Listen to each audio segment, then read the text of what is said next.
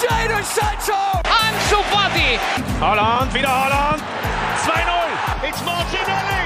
And he scored! Mira, mira, mira, mira, Lemar para Joao Félix! Golazo! C'est bien fait! Oh, le doublé! Le doublé pour Ryan Cherkit! Force 2 finds Odegaard. Martin Odegaard! Bonjour à toutes et à tous, bienvenue dans le Formation Football Club, le podcast dédié aux jeunes joueurs, aux éducateurs et aux centres de formation. On se retrouve aujourd'hui pour évoquer un club devenu une curiosité en Angleterre par son modèle de recrutement et son orientation numérique avec la, data. Brentford a bousculé les codes outre-Manche jusqu'à inspirer d'autres équipes, notamment Toulouse en France, Promu cette saison en première ligue, l'équipe londonienne a vu ses efforts récompensés et on va revenir avec mes deux invités sur cette réussite qui mérite d'être analysée et débattue. J'ai le plaisir de recevoir Geoffrey Pointlane, journaliste et rédacteur pour God Save the Foot et Eurosport, un taulier du Formation FC désormais. Comment tu vas Geoffrey?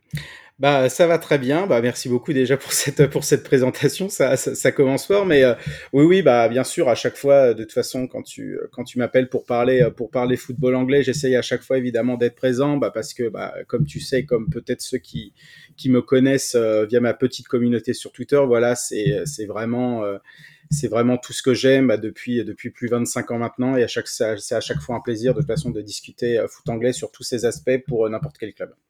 Bah écoute, tout le plaisir est pour nous. Merci, merci de venir dans Formation FC. Également présent avec nous Timothée Pinon, euh, journaliste pour France Football. Une première euh, pour lui. Tout va bien de ton côté, Timothée?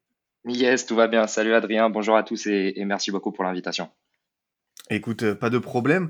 Euh, pour comprendre l'évolution de, Brentford et ce, virage opéré euh, par, euh, le club anglais ces dernières années, je pense que c'est intéressant de faire un petit retour en arrière, un peu, d'histoire, tout simplement, Geoffrey, pour démarrer. quelle est la place finalement de, Brentford dans, l'histoire, la grande histoire du, du football anglais? Est-ce que voilà, c'est une équipe qui a toujours fait parler d'elle Est-ce qu'elle a toujours su se démarquer à travers les époques? Ah bah dernièrement beaucoup justement c'est pour ça qu'on en parle qu'on en parle énormément bah depuis euh, depuis depuis 2012 de toute façon on va, on va en revenir après mais mais sinon non c'était un club je vais pas dire euh, insignifiant. Il a été toujours dans la sphère dans la sphère professionnelle du foot du football anglais donc euh, toujours dans les dans les quatre premières divisions. C'est un club évidemment comme euh, comme comme comme la plupart, comme quasi tous les clubs anglais, qui est qui est centenaire, qui a été fondé en en 1800 euh, en 1889, euh, qui a qui a aucun trophée, on va dire euh, majeur, que des titres de de, division inférieure, tu vois, des, des titres de D2, euh, des titres de D3, des titres de D4. Pareil dans les coupes dans les coupes nationales, on n'a jamais été loin de plus que la demi. C'était en League Cup, c'était en plus l'année dernière contre contre Tottenham, mais en, mais en FA Cup, c'était pas plus loin que l'écart aussi. pareil pour l'IFL Trophy, c'est un, une compétition qui réunit les clubs de, de, de Ligue 1 et de Ligue 2, donc la D3 et la D4, plus quelques clubs de réserve, de clubs de Première Ligue et de Championship. Donc voilà, pas vraiment une histoire, une histoire importante, transcendante sur toute, sa, durée de vie, même au sein, on va dire, des, clubs londoniens. Pareil, là, si je vous dis quelques joueurs très connus qui sont passés par Brentford, ça va vous faire un peu rire, mais bon, David McCulloch, Idris Hopkins, Bill Gorman, Dean Holsworth et Gary Blissett, je, je sais pas trop si ça vous dit forcément quelque chose. Donc voilà, c'est un club qui a une grosse histoire, mais qui n'a pas force, qui n'a pas du tout dépassé, euh, dépassé les frontières en termes de rivalité, bah, surtout avec QPR qui est dans le quartier juste à côté à Shepherd's Bush, et puis Fulham qui est, qui est pas non plus très loin. Il faut rappeler aussi Brentford, donc dans la grande map étendue de, de Londres, c'est euh, en, zone 3.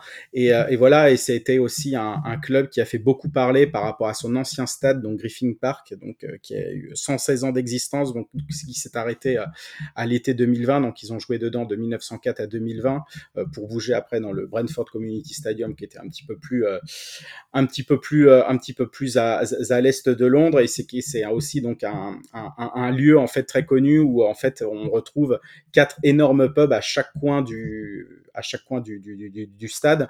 Bon, malheureusement, avec le, déménagement, etc., il y en a quelques, il y en a, deux qui, ont fermé. Mais voilà, c'est un, club aussi qui a été pas mal aussi. Euh, dans la, je vais pas dire dans la tourmente, mais aussi qui a eu pas mal de, bah, eu du mal à, eu du mal, on va dire à chaque fois à monter puisque, euh, puisque en fait c'est le, club qui a le record de campagne en playoff dans l'English Football League. Vous savez les fameux les fameux derniers matchs où on, veut monter, où on n'a pas on n'a pas eu on n'a pas été aux, deux premières places et où on est entre la, troisième et la sixième ensuite pour monter en fait qui a qui a eu neuf campagnes de playoff on va dire infructueuses et enfin la dixième la saison dernière a été la bonne donc donc voilà on va dire que c'est que c'est un club oui assez insignifiant pour les, pour les étrangers, mais qui fait forcément parler euh, ces dernières, euh, ces dernières années bah, par, euh, par un peu voilà, sa, sa, politique de transfert et même sa, sa, volonté d'expansion euh, en, en, Angleterre. Merci beaucoup Geoffrey pour cette introduction assez détaillée sur les, les, les, plus grands joueurs de Brentford malgré de, de nombreuses carrières FIFA passées dans les petites divisions anglaises. Je t'avoue que ça m'a absolument rien dit, mais c'est bien aussi de, de, mettre en avant ce genre de profil. Juste pour, pour terminer sur cet aspect historique, Geoffrey, est-ce que Brentford a quand même l'étiquette de centre de formation reconnu depuis longtemps d'un club qui sait travailler avec ses espoirs. Bien sûr, euh, au, dans toute l'histoire du football anglais, ça a toujours été un, quand il y avait euh, quand il y avait encore le, le, le centre de formation, l'académie, ça a toujours été un, un, un, club sur ses moyens et sur ses ambitions à sortir évidemment du jeune, euh, des jeunes du, du, du, des centres de formation, même après euh, même après la l'arrêt Bosman. mais mais voilà, c'était pas c'était pas à chaque fois des joueurs qui allaient qui allaient porter le club et qui allaient forcément forcément marquer le club. C'était plus des des joueurs ensuite de passage. Euh, qui restait peut-être euh, 4, 5 ans, voire 6 à, Brentford, qui, qui, portait un petit peu le club et qui le faisait un petit peu monter de division en division. Euh, mais, euh, mais voilà, c'était c'était pas forcément des joueurs qui, qui, on va dire, voilà, qui, qui faisaient un petit peu changer euh, de statut le club. Ce qui a vraiment fait changer le, le statut du club, bah, c'est son c'est son propriétaire, donc à partir de, à partir de 2012, enfin, voire même peut-être à partir de 2007 quand il a commencé à rentrer, euh, à rentrer dans le board et à avoir des, des, actions. Euh, mais, euh, mais non, non, c'est surtout, c'est surtout dernièrement où oui, voilà, en fait, le club a complètement, complètement changé de statut et puis ce retour, ce retour dans la, en première ligue, donc pour la première fois, mais ce retour en première division, en première division anglaise, bah, depuis 74 ans, puisque le dernier, la, la, dernière saison, c'était en 1947. Donc, donc non, non, en fait, tout a changé en fait pour le club a changé complètement de dimension depuis, euh, depuis la dernière décennie finalement. C'est exactement ça. Et euh, sur ce changement de, dimension, euh, Timothée, bah, il y a eu cette révolution data numérique opérée par le club il y a quelques années. Est-ce que tu peux nous, expliquer un peu comment ça s'est passé et quel impact ça a eu finalement sur l'ensemble des équipes, des, structures de Brentford? Ouais, ouais, bien sûr. Euh, bah déjà, voilà, Geoffrey a été très complet sur, sur la dimension euh, historique et sur le, passé du club. Après, effectivement, le, tournant, c'est euh, l'entrée au, capital de Mathieu Benham et après, il devient euh, actionnaire majoritaire du club à, l'été 2012. Et là, un petit peu, son, son idée de départ, on peut la, la, résumer de la manière suivante, c'est que lui, il se dit, euh, en fait, on peut pas gagner en, en, jouant au même jeu que les autres. il faut qu'on invente nos propres règles et là, on se donnera une chance de d'accéder au plus haut niveau. Et vraiment, nous, on l'a, on l'a mesuré lorsqu'on s'est rendu au pla sur place, pardon, pour euh, pour France Football, parce que la plupart des fans nous ont clairement dit que que si Benham n'avait pas n'avait pas racheté le club, on n'aurait jamais mis les pieds euh, autour de, de, Griffin Park. Donc euh, voilà, le, le, gros tournant, c'est ça. Euh, Mathieu Benham, pour faire bref, c'est un, c'est un entrepreneur anglais qui a, qui a fait fortune dans le secteur des statistiques, qui a une entreprise de, de stats notamment.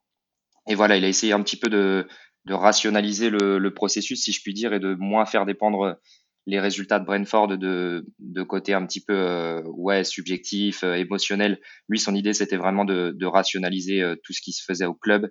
Et après, évidemment, qu'il faut associer à, à cette ascension ouais assez fulgurante de deux hommes qu'il a mis en place, les deux directeurs sportifs qui sont toujours directeurs sportifs au club à l'heure où on se parle, c'est Phil Giles et Erasmus Ankersen. Et, et, vraiment, à partir du moment où il les nomme, euh, quand vous sondez des observateurs du club, eux vous disent que la question c'était plus de savoir s'ils allaient un jour jouer en première ligue, mais plutôt quand. Euh, et nous, c'est ce qui nous a intrigué. On s'est dit comment des, des, gens, des suiveurs du club peuvent penser ça, alors qu'à ce moment-là, comme Geoffrey l'a rappelé, euh, Brentford euh, ne fait parler de lui qu'à qu Londres, quoi.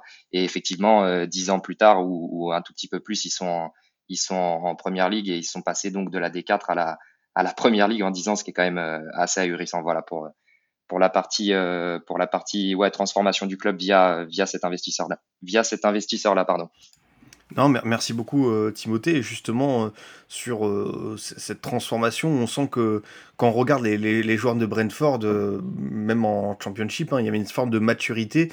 Est-ce que c'est ça la première qualité qu'on recherche quand on scoute un joueur chez Brentford? Qu'est-ce que tu peux nous dire un peu sur justement la, ce qu'on recherche, ce qu'on veut déceler chez un joueur pour le faire venir dans cette équipe?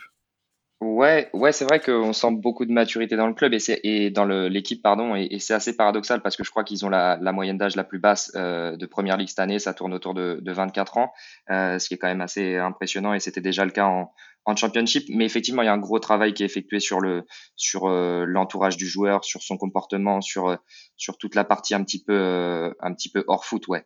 Effectivement, donc donc c'est-à-dire que quand ils quand ils vont vers un mec euh, généralement, c'est une sorte de d'entonnoir, c'est-à-dire qu'il y a déjà des, des, scouts qui ont vu le, le gars jouer, qui l'ont trouvé bon. Euh, ensuite, tout ça est checké un petit peu par euh, par leurs algorithmes à eux et par euh, par un, un département statistique qui est assez qui est assez non pas monstrueux mais très bon qualitativement parlant. Et, et ensuite, effectivement, ils ont ils ont ouais un gros travail de de, de prise d'infos sur, euh, sur le mec, sur son comportement. Est-ce qu'il peut coller à la philosophie Brentford? Est-ce qu'il peut s'adapter euh, à une nouvelle ville, à un nouvel environnement? Euh, Donc voilà, à chaque fois qu'ils vont voir une recrue, ce qui frappe la recrue elle-même, c'est ce côté, euh, ce côté ouais, euh, les, les mecs ont l'impression d'être, d'avoir été parfaitement identifiés et ont l'impression que le club sait déjà tout sur eux.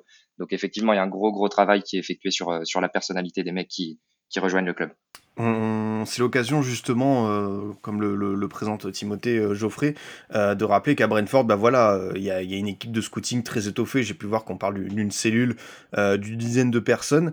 et justement, bah c'est un peu la spécificité des clubs anglais, hein, c'est que le scouting, le, recrutement, on a vraiment beaucoup de personnes qui travaillent dedans. Alors certes, elles sont pas tout le temps bien rémunérées, mais contrairement en France, même si ça se développe, où bah, on a peut-être deux à trois fois moins de, de personnes dédiées à à, ce recrutement bah, c'est un petit peu la, la, force, on va dire, du, du, du football anglais euh, pour, pour n'importe quelle division. Hein, même euh, par exemple un club comme, comme, euh, ou Newport County, donc euh, Morecambe qui est, en, qui est en Ligue 1 et puis New, euh, Newport County qui est en Ligue 2. Euh, c'est, c'est, c'est, c'est, je vais pas dire quasi autant de Scott, mais, mais c'est, c'est, c'est, c'est, c'est parfois beaucoup plus que parfois des, des, clubs de, de, Ligue 2, voire même de, de, de, de Ligue 1. et puis c'est aussi, c'est aussi assez développé aussi en Allemagne, mais en tout cas en Angleterre, bien sûr, ça fait, ça fait forcément la différence par rapport euh, par rapport aux autres euh, aux autres aux autres pays. Et c'est aussi pour ça d'ailleurs que, euh, que, que l'Angleterre aussi fait beaucoup plus rêver et qu'il y a de plus en plus maintenant de joueurs parfois qui sont en Ligue 2 ou en Ligue 1 pour pour parler évidemment de, de la France qui sont beaucoup plus attirés beaucoup plus attirés de jouer dans les divisions inférieures inférieures anglaises et, pas forcément en première ligue. Bah parce qu'en fait quand leur quand le quand le club commence à approcher le joueur son agent et puis montre en fait toute une fiche complètement détaillée sur voilà sur sur le joueur en question son jeu, son évolution depuis qu'il est tout gamin, etc., bah forcément, ça fait la différence par rapport, euh, par rapport à d'autres, où on voit vraiment qu'on est vraiment intéressé, qu'on veut vraiment le joueur, etc., et puis on lui présente vraiment un projet de A à Z euh, bah, jusqu'à jusqu'au fait qu'il voilà, puisse, performer, et pourquoi pas évidemment partir après vers, un meilleur club, en tout cas en Angleterre ou, ou, en Europe. Donc euh, forcément, oui, il y a énormément, énormément d'argent mis au niveau de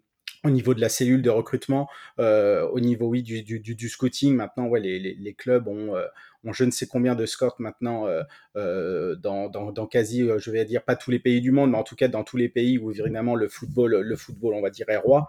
Euh, ouais, ça fait, c'est là aussi où au-delà des, des moyens super puissants de de clubs de clubs de première ligue, voire même maintenant de, de championship. Hein. Maintenant, il y, a des, il y a des clubs qui rivalisent, qui rivalisent en championship euh, avec des clubs de Ligue 1 pour attirer des, avec des clubs de Ligue 1 et de Ligue 2 pour attirer des joueurs. C'est surtout là aussi que, que où la, différence est faite et on n'en parle pas justement assez euh, de ça, justement, du fait que ouais, les, les cellules de recrutement et le, niveau du scouting en Angleterre est, est, très très très développé, deux à trois fois même que, que ce qu'on peut trouver peut-être euh, ailleurs, ailleurs en Europe et surtout en France. Non, juste si je peux si je peux ajouter ce qui est intéressant aussi avec Brentford, c'est que ils ont euh, donc via leur euh, via leur immense base de données, via leurs algorithmes, ils sont parvenus un petit peu à, à estimer la valeur de, de chaque championnat majeur en Europe. Et en fait, ils ont ils savent que si tel ou tel joueur euh, performe dans tel ou tel championnat, euh, c'est un bon, c'est potentiellement une bonne, une bonne pioche pour eux, pardon, parce qu'en fait, ils estiment que le, que le niveau de ce championnat-là est largement sous-coté. C'est pour ça qu'ils se sont penchés sur la Ligue 2, par exemple, en France, et, et ce qui fait qu'ils peuvent envoyer des scouts là où il faut, si je peux si je peux dire ça ainsi. C'est c'est assez, assez, intéressant pardon, comme système et ça leur donne un avantage quand même euh, assez conséquent, même si maintenant ils sont imités par plein de clubs. Mais au départ, ça leur a quand même donné un sacré avantage, je pense. C'est une certitude, justement. Bah, tu as parlé de la Ligue 2, euh, la, la, la, passe décisive, euh, elle est, elle est toute faite sur ce, ce recrutement Made in France réalisé par, par les Bises, les abeilles. C'est le surnom du club avec bah, voilà, Brian Mbemo espoir du football français révélé à 3. Il avait le choix hein, à l'époque de rejoindre des clubs de Ligue 1, je me souviens qu'il y avait Bordeaux et Lille notamment qui étaient sur le dossier, mais il s'est tourné vers Brentford et finalement bah, c'est un choix qui, qui lui a plutôt bien réussi.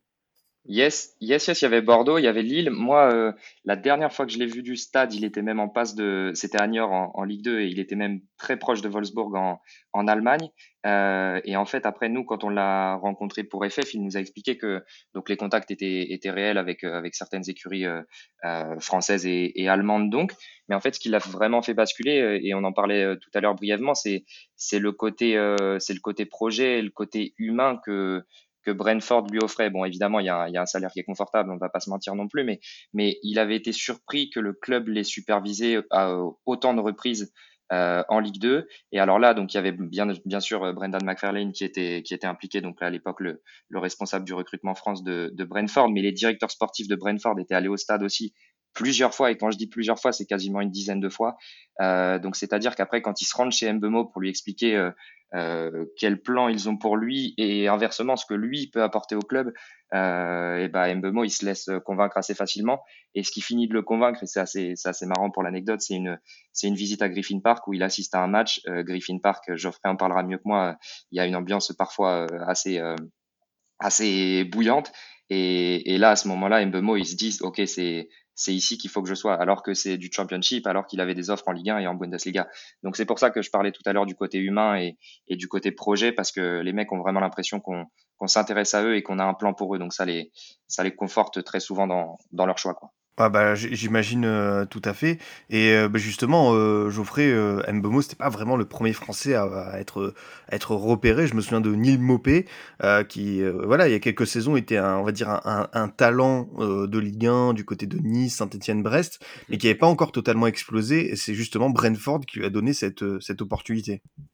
Ah bah complètement. Et puis c'est là où vraiment sa, sa, carrière euh, sa carrière a forcément euh, a forcément euh, bah, s'est forcément développée. Et en fait fin, finalement Neil Mopé a été un petit peu le vraiment on va dire le premier fer de lancement, même s'il y avait eu quelques quelques Français quelques Français avant ou en tout cas des, des, des, joueurs de Ligue 1 qui sont des joueurs de Ligue 1 ou des joueurs de Ligue 2 qui sont passés par là. Je sais pas si vous connaissez Johan Barbet qui était qui était à Niort qui était à Niort et qui est pas qui est passé par qui, est venu à oui, oui, qui a été formé au Girondin de Bordeaux d'ailleurs.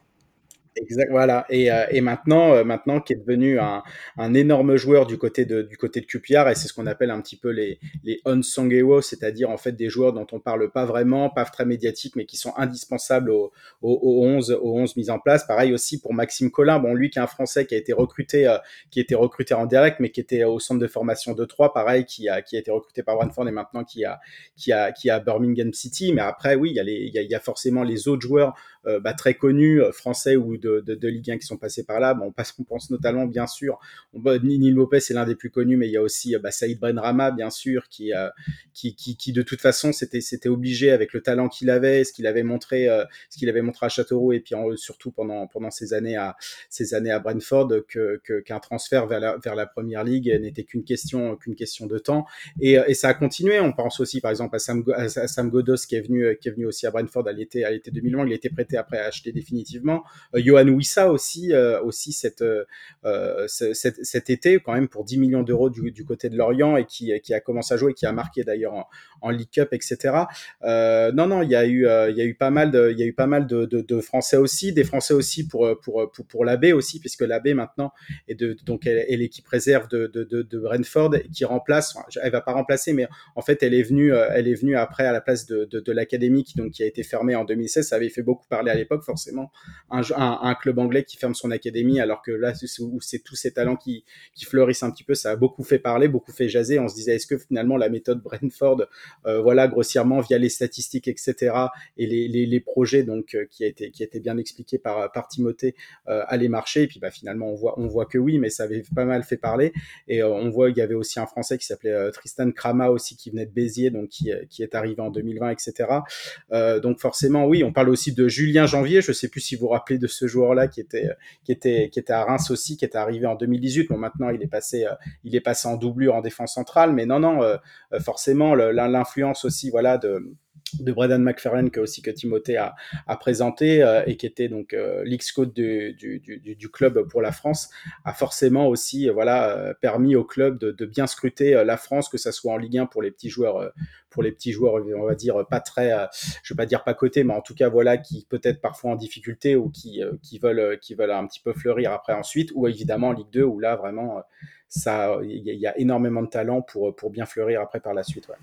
Et puis, euh, pour, je, je, crois vraiment que pour comprendre un petit peu comment, comment Brentford recrute, il faut aussi s'attarder vraiment sur les, sur les mecs qu'ils ont recrutés pour faire le recrutement. Parce qu'on parlait de Brendan euh, brièvement, mais c'est vrai que ça en dit long un petit peu sur, euh, sur les mm. méthodes du club. Je crois peut-être que tu, tu entendais qu'on en parle un petit peu après, euh, Adrien, mais, mais c'est vrai que c'est quand même assez hallucinant de donner la responsabilité du, du recrutement France à, à, un jeune mec qui, qui en fait tenait tout simplement un blog sur euh, sur la Ligue 2 quoi. Et, et, et en fait Brent oui. Voilà, et, et Brentford se dit, euh, tiens, en fait, ce mec-là euh, connaît un parcours incroyable, le, ouais, le ouais, foot français, le foot français de, de Ligue 2 en particulier, et, et voilà, donc ils l'ont nommé, et après avec la réussite que que l'on sait, et maintenant Brendan est, parti à Toulouse et est responsable du, recrutement à Toulouse. Et, là, euh, dans la foulée, c'est un, un jeune mec de 23 ans qui l'a remplacé et qui est, head scout pour, euh, pour la partie France et la partie, euh, Belgique. Et, le mec avait été nommé par Brendan. Il est polyglotte, donc ça aide évidemment.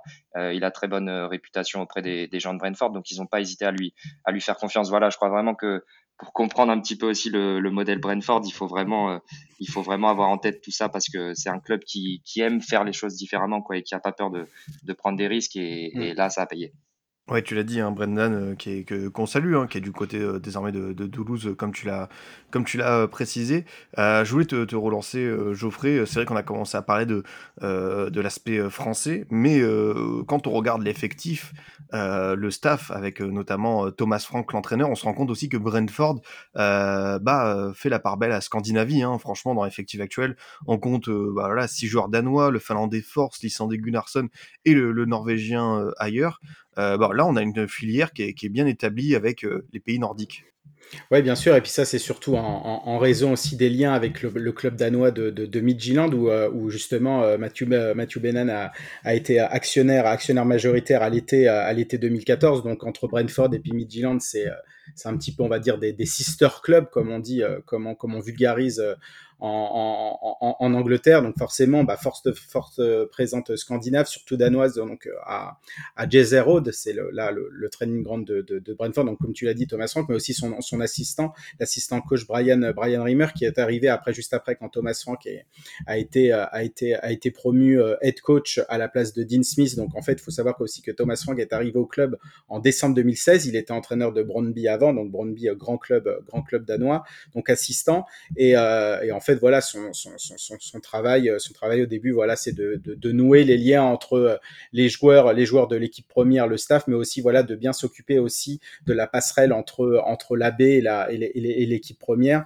et, euh, et bien s'assurer aussi que, voilà, il y a, y a un chemin possible des joueurs de, de, l'équipe V et de, l'équipe A et aussi justement par rapport par rapport à leur développement.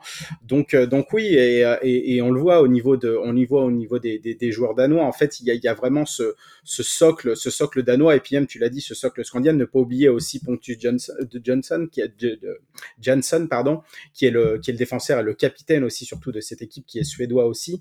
Euh, voilà, on, pense aussi à, à Henrik Dalsgaard, et à Emiliano Marcandes qui étaient qui sont danois et qui sont partis du club euh, la saison dernière. Donc Dalsgaard donc comme par hasard qui retourné à Midtjylland. Et puis à Marcandes qui est parti à Bournemouth. Mais ce qui est intéressant avec Midtjylland et qui est lié avec euh, avec euh, avec Brentford c'est que avant d'utiliser vraiment cette statistique là enfin le modèle statistique et mathématique euh, pour pour les joueurs et pour la performance des joueurs et surtout bah, de, de l'équipe ça a été testé déjà à Midtjylland donc à partir de l'été 2014 et en fait ce qui était assez drôle c'est que tout de suite ça a été bah, ça a été un succès puisque euh, la saison juste après, donc 2014-2015, Midtjylland a été euh, a été champion du Danemark pour la première fois. Et c'est à partir de là où ils ont commencé un petit peu à l'intégrer à, Brentford pour le pour le, le, le les succès qu'on les succès qu'on connaît puisque en plus depuis à ce moment-là Brentford n'a jamais quitté la première partie de tableau de, Championship et les deux dernières saisons, ils étaient, ils étaient en playoff. Troisième, c'était pas passé contre Fulham en 2020, mais c'est passé la saison dernière contre Swansea. Donc oui, forcément, il y a, un gros lien, par, par Bennan, mais aussi par rapport aux nationalités qui composent Brentford avec, avec Midtjylland et puis toute la Scandinavie. Ah, c'est une, une, certitude. Et euh, justement, sur les, les, méthodes du club Timothée, on a commencé un petit peu à en parler. Et on imagine que cette passerelle avec Midtjylland, on sait que c'est un club qui est très innovant sur la formation, notamment par l'éducation des jeunes joueurs. On imagine que ça a dû donner des idées à, à Brentford. Ouais, ouais, ouais. Il y a des vrais, bah, il y a des vraies passerelles et puis des, comment on peut dire, une sorte de, de synergie qui s'est, qui s'est rapidement instaurée. Et puis de toute façon, il y a juste à, à regarder un petit peu les, les organigrammes euh, des, des, deux clubs pour, euh, pour comprendre à quel point c'est fluide parce que vous avez donc euh, Rasmus Ankersen qui est un ancien joueur de Midtjylland qui est devenu directeur sportif de Brentford. Euh, Benham l'a recruté parce qu'il a on lui a rapporté que ce type-là était, était passionnant et, et, il lui a fait confiance. Et, et du coup, euh, dans les faits, euh, Rasmus Ankersen est aussi le président de, de, de. Donc voilà. Et ensuite, au-delà de, de, du, du chairman, vous avez Chris Bradley qui est qui est chef du, du, scouting dans les deux clubs en même temps. Euh, même chose pour le directeur du recrutement et, et officiellement sur la sur la fiche de poste du, du responsable recrutement euh, Scandinavie, euh, il, il est écrit mot pour mot que le, le mec recrute pour les deux clubs. Donc c'est vraiment euh, c'est vraiment cette, cette logique là de de ouais encore une fois c'est un petit peu aussi pour rationaliser les coûts et, et travailler de la meilleure manière possible et puis après ils sont ils vont être très attentifs aussi à à individualiser pardon les, les projets de leurs recrues. Donc si demain ils estiment qu'un mec a encore besoin de bosser, euh, parce que dans les faits, l'équipe Fagnon, on va pas se mentir, c'est, c'est Brentford. Eh bien, ils peuvent très bien l'envoyer un petit peu se développer à Midtjylland. Ils peuvent l'envoyer en prêt. Euh, par exemple, Marcus Force avait été euh, avait été du côté de, de Wimbledon. Euh, mais voilà, à chaque fois, ils essayent un petit peu d'optimiser toutes les ressources qui sont à leur euh, à leur disposition. Et puis après, si on écoute un petit peu euh, attentivement le discours des, des directeurs sportifs, ils ont ils ont quand même ce sentiment qu'avoir une ossature, bon là en l'occurrence c'est une ossature danoise parce qu'ils ont ce ce lien avec avec Midtjylland, mais permet de renforcer un petit peu la, la stabilité de l'effectif. Et puis je sais que que hum, Ankersen aime bien citer cet exemple-là, mais il, il, trouve par exemple que quand il y a des mecs de la B-team, euh, donc danois d'origine, il y en a, il y en a quelques-uns. Il y a, il y a Mats Bidstrup normal, notamment qui a, qui a intégré la rotation de l'équipe, euh, de l'équipe 1, euh, arrive à Brentford. Et eh bien le mec, il va manger euh, avec, euh, avec par exemple Norgard ou, ou Jensen, qui sont, qui sont deux exemples pour lui. Et il se dit attends, ces mecs-là réussissent à Brentford. Norgard est devenu international danois, a joué une demi-finale d'Euro. Voilà, il y a, y a tout de suite des des passerelles et des, des faits un petit peu inspirants pour les jeunes qui rejoignent le club. Donc, euh, donc voilà, pour, euh, pour parler de la, la synergie entre, entre ces deux formations-là. Ah, c'est parfait comme euh, parfait comme présentation pour revenir sur sur ces liens et un petit mot quand même Geoffrey sur sur Azure qui vient d'arriver cette saison c'était un jeune défenseur intéressant du côté du, du Celtic international norvégien on a l'impression que c'est le bon profil pour confirmer en première ligue ah bah, j'ai été, euh, j'ai été très agréablement, agréablement surpris, surpris pardon, qu'il puisse, qu'il puisse arriver en première ligue et surtout à, à Brentford en plus dans une équipe, euh, dans une équipe promue et, et qui, dont c'est la première saison, euh, première saison en, en, en, première ligue. Surtout qu'il a quand même coûté, euh, qu'il a quand même coûté assez cher pour Brentford, quand même 13 millions, 13 millions de livres. mais, mais ça a été, ça a, une, ça a été une, une, une recrue, oui, complètement, complètement gagnante. Bon, évidemment, il, suffit après qu'il, qu'il s'y fait pas, mais pour l'instant, pour les, pour, les premier match, ça a été, euh, ça a été, ça a été, ça a été excellent, notamment maintenant dans, la nouvelle formation, euh, enfin en 3-5-2 instaurée par, euh, par Thomas Frank en fin de saison, en fin de saison dernière, où il est avec, avec, avec Johnson et puis, et puis. Mais euh, non, non, ça a été, euh, ça a été, ça a été une, une, une, énorme recrue, donc un défenseur, euh, un défenseur, on va dire capital, capital pour le Celtic et puis pour tous les, les succès du Celtic. Il est arrivé en, en, en, 2017 et il avait pu, il a pu remporter trois triplés. Bon, ils ont fait, ils ont fait quatre triplés de suite, mais lui, en arrivant en 2017, il en a fait trois triplés de suite. C'est vrai que l'année saison dernière, c'était, c'était un peu plus compliqué. Il y avait déjà des, des, on va dire des pourparlers avant la saison dernière pour lui, pour, pour, pour bouger du Celtic. Finalement, ça s'est passé. Il est resté une saison de plus. Malheureusement, c'était une saison quand même très très compliquée. mais mais non non, ça a été, il voulait partir. Le club aussi avait prévu sa vente. Et finalement, quand j'ai vu un petit peu les premières rumeurs de, Christopher Hager qui qui était visé par Brentford, je me suis dit oui que c'était que c'était forcément une énorme pioche et puis un, énorme défenseur. Bon, je vais pas dire forcément d'expérience parce qu'il a que 23 ans, mais je veux dire à, son âge, il, en a quand même vu évidemment, évidemment du pays. Il est, international en plus depuis 2018. Il a, il a entre, je crois qu'il a entre, il a environ 25-26 sélections. Donc forcément, on va dire ce, un défenseur, un défenseur de haut niveau, en plus avec déjà Ethan Pinnock et puis Pontus Johnson qui, sont, qui sont déjà de gros défenseurs de championship. C'était forcément, ça allait forcément encore plus rassurer, encore plus rassurer forcément l'arrière-garde. Et en plus, c'est quelqu'un qui est très bon, qui est très bon à la relance et peut-être qui complète un peu plus les deux autres. Donc, euh, donc forcément, ouais, c'était euh, c'était un énorme deal euh, pour Brentford et, tant mieux d'ailleurs pour pour le joueur et puis pour le pour le club d'avoir trouvé d'avoir trouvé on va dire cette place là et puis et puis cette vision là après pour la suite pour la suite de sa carrière en première ligue. Absolument, absolument. C'est vrai que sur ce qu'on a pu voir de ses débuts, même ce qu'il faisait au Celtic, on se dit que pour un, pour un promu en première ligue, c'est un renfort extrêmement intéressant. un mot quand même, on a commencé un petit peu à en parler, mais sur cette concurrence féroce à Londres, Timothée, comment faire finalement pour se démarquer avec autant d'équipes à proximité. Hein? On l'a dit, euh, euh, ce club se situe dans l'ouest londonien, entre Fulham et, QPR. Euh, c'est pas c'est pas évident, mais finalement on a l'impression que, Brentford a réussi à trouver un peu sa recette miracle. Ouais, ouais, ouais. Bah, encore une fois, c'est ce qu'on disait un petit peu euh, au, début de l'émission. Euh, il y avait cette idée de de d'essayer de jouer un jeu différent euh, de de celui pratiqué par par les concurrents. donc le modèle est, est, effectivement différent de ce qui se fait et ailleurs. Et petit à petit, en fait, il y a eu des exemples de réussite. Donc, euh, donc c'est plus facile pour les, les, agents des joueurs de se dire ah tel mec a, a réussi à franchir le cut euh, à Brentford, ils l'ont emmené au, au, plus haut niveau, et eh bien nous on va placer notre joueur à Brentford et, et il va en faire autant.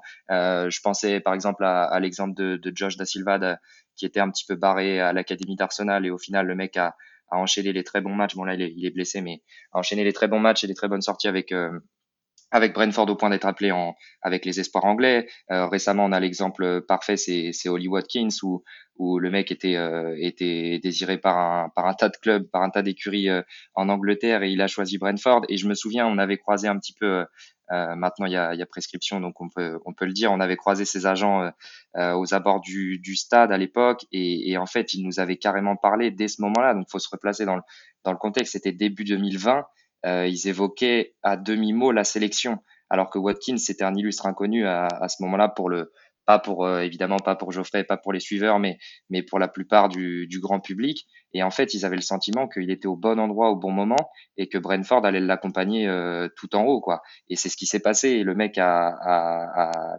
a ses premières capes avec avec les Three, Lions, pardon. Donc c'est assez c'est assez c'est assez marrant, quoi, comme en fait disons que ouais il y a une y a une confiance qui s'est instaurée dans le process du club. Et après les mecs savent très bien que quand ils signent à Brentford il y a un staff euh, quand même pléthorique que ce soit pour la B team pour la pour la l'équipe A. Euh, il y a le côté data pour accompagner tout ça. Il y a un style de jeu qui est quand même euh, très ouais très protagoniste pardon avec avec les idées de, de Thomas Frank. Et, et en plus la dernière chose et après je, je passe la parole il y a il y a un contexte un petit peu propice à la performance parce que comme le disait Geoffrey c'est c'est un petit peu excentré c'est pas, on n'est pas en pleine euh, ébullition euh, dans le dans le cœur de Londres. Donc euh, voilà, c'est tout cet ensemble de choses là qui font que, que qui sont propices au, développement d'un jeune joueur. Et la dernière chose peut-être qui, symbolise parfaitement le, le, taf qui est mis en place par par Brentford, c'est ce, ce fameux tableau Robert Rowan. Robert Rowan, c'était le mec qui avait été en charge de de monter le projet de, de la B-Team et qui est, qui est tragiquement décédé en, en 2018. Et en fait, sur ce tableau, stratégiquement, il est situé entre les deux vestiaires, donc le vestiaire de, de l'équipe réserve et le vestiaire de l'équipe première. Et dès qu'un mec fait la bascule et a ses, ses premières minutes en pro, son nom est inscrit à ce, sur ce tableau-là. Et je trouve que c'est vraiment le, le truc très, euh, très parlant et qui illustre bien ce, ce côté-là. Et nous, quand on y était à Ilé, il y avait une, une, petite vingtaine de joueurs qui avaient déjà fait la bascule.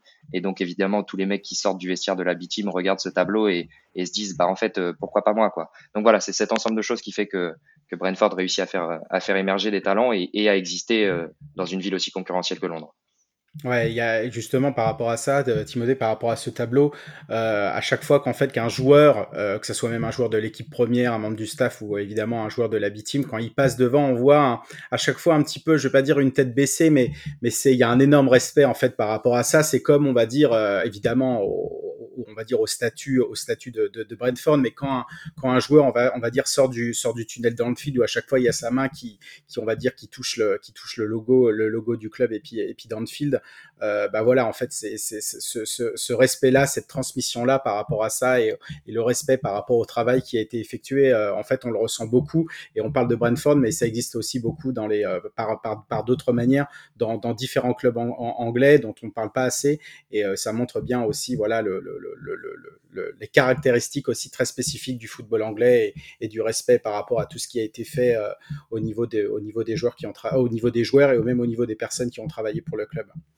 Pour, terminer sur ça, c'est vrai que tu as parlé euh, bah de, déjà de ce leitmotiv hein, entre euh, l'équipe B et l'équipe A. C'est vrai que c'est très intéressant de, faire euh, de fonctionner comme ça pour voilà que, les jeunes sentent que justement il y a une possibilité que la porte n'est pas fermée. Et d'autant plus que la porte n'est pas fermée, c'est vrai que tu as parlé de, Watkins. J'ai l'impression aussi que, hum, comment je peux dire ça, que Brentford aime bien les, profils un peu un peu singuliers, des, parcours pas si évidents que ça. bah, si on parle par exemple d'Ivan Toney, l'actuel numéro 9 euh, de, de cette équipe, euh, bah voilà, c'est quelqu'un qui, quand il est passé à Newcastle, a très peu joué en, en première ligue, euh, qui s'est fait, on va dire, un, beau parcours du côté de la Ligue 1 avant d'exploser à Brentford. Et c'est vrai qu'il y a aussi ce, ce, côté, on sait repérer les joueurs qui sont peut-être un peu revanchards par rapport à, à leur début de carrière? Yes, je pense ouais côté revanchard, euh, ouais ouais c'est un c'est un c'est un fait et et puis côté euh, comment on peut dire ça, ils, prennent vraiment des mecs qui ont qui ont la tête sur les épaules. Hein. Vraiment la plupart des mecs euh, euh, qui composent l'effectif et c'est un effectif qui vit très bien d'ailleurs donc ça ça trompe pas. Euh, ils prennent souvent quand même des mecs qui font preuve de d'humilité donc c'est toujours ce ce savant dosage un petit peu entre ouais le mec revanchard mais à la fois faut qu'il ait les pieds sur terre, euh, faut pas qu'il soit trop pressé parce que son développement peut parfois prendre un petit peu de temps. Euh, mais voilà, on en revient à ce qu'on disait euh, tout à l'heure avant de recruter des joueurs. Brentford recrute vraiment des, des hommes ou des, des jeunes hommes euh, dont ils pensent qu'ils peuvent, euh, s'affirmer. Euh, et pour le coup, la, la B-team aide beaucoup pour ça parce que on, parlait de bascule de la B-team vers l'équipe 1, mais la passerelle se fait aussi dans l'autre sens. C'est pas rare qu'un mec, alors qu'il soit en reprise ou en en reprise de blessure ou, ou, dans une période un petit peu plus compliquée, retourne jouer en, en B-Team. Et comme la B-Team joue exactement de la même manière que l'équipe 1, euh, vous, vous pouvez parfaitement travailler et bien travailler en, en retournant jouer avec la réserve. Donc, euh, donc effectivement, c'est cet ensemble de choses qui fait que, de toute façon, je crois que les, les deux directeurs sportifs du club, euh, parce qu'on leur a souvent parlé de, de Moneyball, de, du côté data, du côté 100% euh, rationnel de, de l'approche, et eux en fait sont très attachés aussi au côté humain et au côté euh, euh, petite décision plus petite décision euh, peut amener à, à, à, de grands résultats. Mais ils sont pas, ce sont pas des gens, euh, sont pas des gens radicaux en fait. Je sais pas si c'est si très clair ce que je dis, mais c'est vraiment un ensemble de petites décisions qui conduit euh, aux, aux, résultats brillants qu'on qu'on voit lorsqu'on les lorsqu'on les regarde jouer et, et, et maintenant qu'ils sont en, en première ligue. C'est tout à fait, euh, c'est tout à fait euh, le cas. Euh, écoutez, messieurs, je pense qu'on on a fait un, joli tour de ce qu'on pouvait dire sur sur Brentford, son modèle, ses, particularités. Est-ce que avant de, passer au scoot time, vous avez quelque chose à, rajouter, Geoffrey ou, Timothée? Bah pas forcément. Après oui, c'est vrai que par rapport à par rapport à Moneyball, c'est vrai qu'il y a eu beaucoup de il y a eu beaucoup de, de, comparaisons par rapport à ça et par rapport à donc à l'équipe de baseball d'Auckland Athletics et puis le, le, le, fameux le fameux directeur général donc donc euh, donc Billy euh, Billy Bean. Euh, mais cependant en fait ouais à chaque fois Matthew Matthew Benan a même parfois il était un petit peu agacé par rapport à ça. Il, prend pas mal pas mal de ses distances par rapport à par rapport à ces comparaisons. Il l'avait même déclaré bah, tout de suite après quand le, le, modèle on va dire statistique et mathématique avait vraiment été mis en place à Bradford. Il avait dit que oui l'étiquette après peut, parfois, enfin là je cite, il avait dit l'étiquette peut parfois prêter à confusion, bah, parce que les les, les gens pardon pensent que que voilà on va utiliser des stats pour faire des stats etc Mais on n'utilise pas des statistiques à l'américaine. On utilise vraiment des statistiques par rapport, par rapport, on va dire, à nos, moyens, à nos envies évidemment de faire évoluer les choses dans la performance. Et nous, on veut vraiment les utiliser, on va dire, de manière, de manière scientifique pour qu'il y ait, un résultat derrière. Et c'est par rapport, oui, à, nos, voilà, notre envie d'utiliser ces statistiques. Donc voilà, il essaye un petit peu aussi de, de prendre ses, de, on va dire, de prendre ses, distances par rapport à ça. Et il fait bien d'ailleurs parce que c'est vrai que je pense que à la longue, ça peut être assez irritant d'entendre toujours, euh, toujours parler de ça. Et ouais, c'était juste et par rapport, euh, par rapport à, l'introduction, c'était une petite histoire assez, assez drôle. Donc, euh, donc tu l'avais dit en, en, en présentation, Adrien, les les fameux, les fameux, les fameux joueurs de Brentford, donc l'équipe de Brentford est surnommée les Bees. Et en fait, la légende veut que en fait le surnom c'est une histoire assez drôle. C'est la, légende en fait veut que le surnom a été euh, involontairement créé en fait par des par des étudiants donc du, du, lycée juste à côté. Donc le lycée s'appelait euh, Boworth College en fait dans les dans les années 1890. en fait parce qu'ils ont assisté donc à un match de Brentford. Donc là évidemment on remonte dans des temps anciens et ils ont crié en fait donc le, le chant on va dire de ralliement du collège du collège pardon qui s'appelait Backup Bees. Mais sauf que Bees c'était un B majuscule avec un petit test avec un petit test, pardon. Et en fait, c'était en, soutien euh, bah, un, ami, à un ami de, un ami de l'époque en fait qui jouait pour Brentford, qui s'appelait Joseph Gettins. Et en fait, finalement, les, les, les journalistes présents euh, ont raconté dans leurs journaux, euh, journaux locaux en fait, bah, que en fait que les que, que les que les que les personnes donc du coup que les étudiants en fait ont chanté le backup biz, mais en fait ils ont entendu biz abeille, alors que pas du tout le biz, le B majuscule, c'était par rapport à Bovo Donc en fait, finalement l'abeille en question est arrivée, est arrivée là sans qu'on rien lui a demandé. Et le surnom, en fait, est resté, euh, resté pendant toutes ces années. Donc euh, voilà, on les appelle les bises, mais c'était une erreur à la base de compréhension. Mais écoute, avec euh, cette petite histoire culture foot, on te remercie. Hein. C'était vraiment intéressant de découvrir, passionnant de, de, voir les origines de, de ce surnom.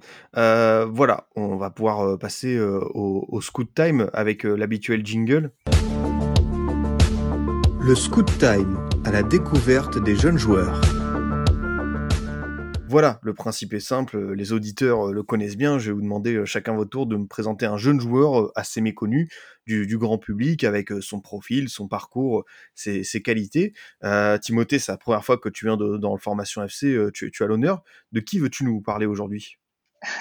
Merci. non, j'aurais vraiment pu parler de, certains joueurs des, des Bees, justement, mais, mais on va, on va peut-être conseiller aux gens d'aller se faire leur, leur propre idée en regardant l'équipe A jouer ou, ou même en allant checker un petit peu euh, certains profils de la, de la B-team. Mais non, j'avais plutôt envie de, de parler de, de, Chris Richards, euh, jeune défenseur du, du Bayern.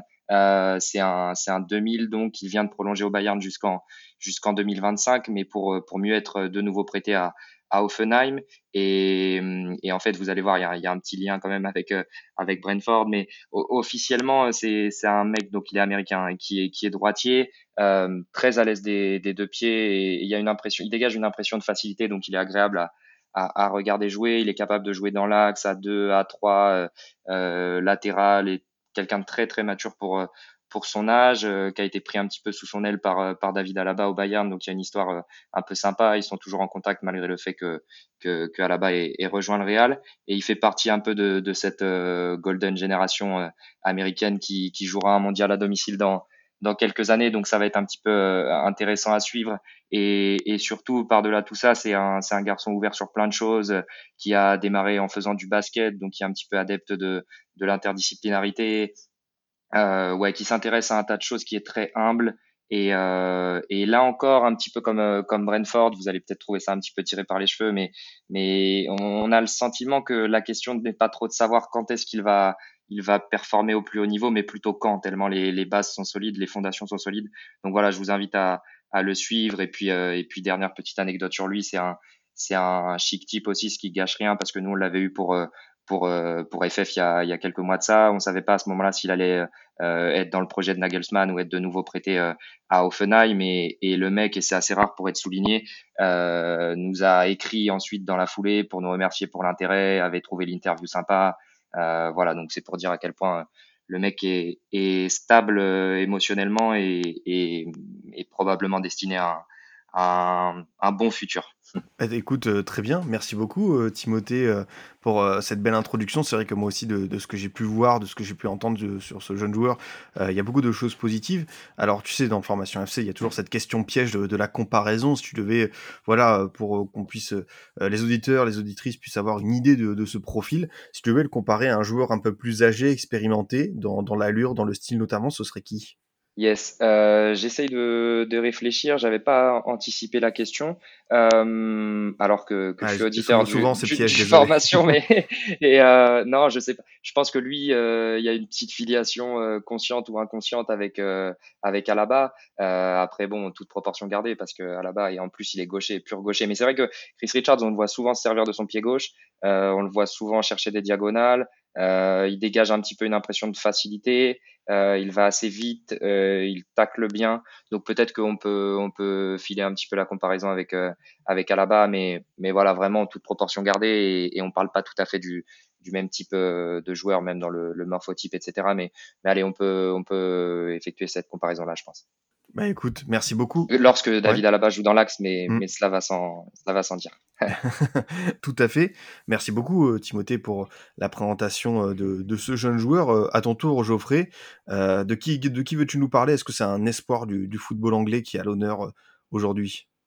Alors du foot, de, un espoir du football anglais. Il n'est pas anglais, mais il joue, euh, il joue, il joue en Angleterre. Alors pareil comme euh, comme Timothée, je, vous- je me suis dit j'étais bien parti aussi pour un pour un jeune de Brentford. Et pareil, il a il, il, avait il avait parlé justement de de Matt Bistrop et je me suis dit bon est-ce que je choisis Bistrop ou pas? Et finalement j'ai mon choix s'est plus orienté vers euh, Armando Broja, euh, donc qui joue à qui joue à Southampton, à Southampton. Et en fait c'est un c'est un c'est un 2001 donc né en Angleterre mais de nationalité albanaise. Il est très très grand, euh, 1m91 donc made in London il est parce qu'en fait il est passé un peu à l'académie des Spurs avant d'aller donc à Chelsea donc à, à Cobham donc le de, Chelsea à l'académie en fait sur la sur la dernière décennie.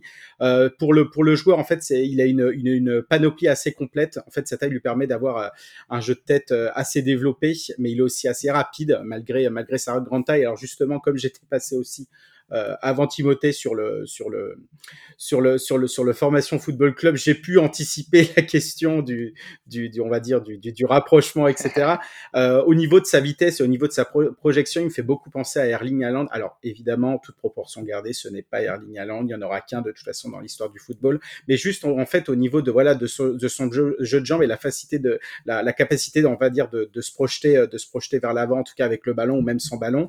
Euh, et puis aussi bah forcément dans le style euh, comme il a une panoplie complète comme je l'ai dit un peu dans le style d'Olivier Giroud euh, qui fonctionne évidemment beaucoup euh, toujours en point d'ancrage et focal pour les déviations on va dire pour les déviations de haut but etc c'est quelqu'un aussi qui sent bien le bien les coups qui sait très bien se placer dans la surface bonne capacité aussi de dribble même si c'est pas sa qualité première mais en fait il se débrouille aussi très très bien dans ce dans ce domaine là euh, on va dire qu'il a fait ses premiers pas avec l'équipe première en fait juste avant le lockdown donc euh, donc euh, donc en mars début mars 2020 lors d'une victoire contre euh, contre Everton où il avait remplacé justement à Stamford Bridge euh, Olivier Giroud. Après il a été prêté à, à Vitesse Arnhem. Vous savez le, le, fameux club on va dire officieux partenaire de Chelsea euh, bah, dans le prêt des, des, des, jeunes joueurs notamment Mason Mount est passé là-bas. Il a il avait disputé 34 matchs là-bas. Il a il a il a marqué 11 buts la saison dernière donc 10 en, en, championnat. Cet été il a re-signé un contrat de 5 ans et prêté à prêté à Southampton en fait euh, cette saison où il a déjà fait parler de lui. Alors il n'est pas forcément titulaire en, première ligne, mais il a marqué un doublé contre Newport County, euh, donc un, club de League 2 euh, lors d'une victoire 8-0 donc en League Cup. Puis il a fait deux entrées en jeu très intéressantes contre Newcastle et surtout contre West Ham. Et en fait contre West Ham ça a été un calvaire pour Angelo Bonal. Donc c'est le dernier match. En fait sur plusieurs phases de jeu, il est juste rentré un quart d'heure de la fin et oui, il l'a pris de vitesse, il l'a dribblé, il l'a débordé, il a tiré en fait sur le poteau justement en débordant Ogbona. Euh, on voit un peu la, la détresse d'Ogbona un peu sur le sur le euh, sur sur le ralenti. Il a placé une tête qui était juste levée sur la ligne par euh, c'était par Declan Rice il me semble en toute fin de match. Donc voilà, non non, c'est un, joueur très très très prometteur euh, qui j'espère va avoir aussi beaucoup de temps de jeu avec Southampton. Et puis bah internationalement, il est passé par les équipes de jeunes donc U19 et puis U21 en Albanie et il a fait ses, ses, débuts euh, avec l'équipe donc avec l'équipe évidemment senior d'Albanie en 2020 et lors de cette trêve là il a même marqué ses deux premiers buts un contre la Hongrie et un contre Samarin plus deux passes décisives donc euh, donc voilà, il est, pleinement lancé. On espère en, en, voir beaucoup justement en première ligue du côté de, en près de, Southampton pour Armando Broja. Bah écoute, c'est vrai que c'est très prometteur et tu l'as dit pour, pour Brocha, il y a une similitude avec Olivier Giroud, je crois avoir décelé dans ton propos.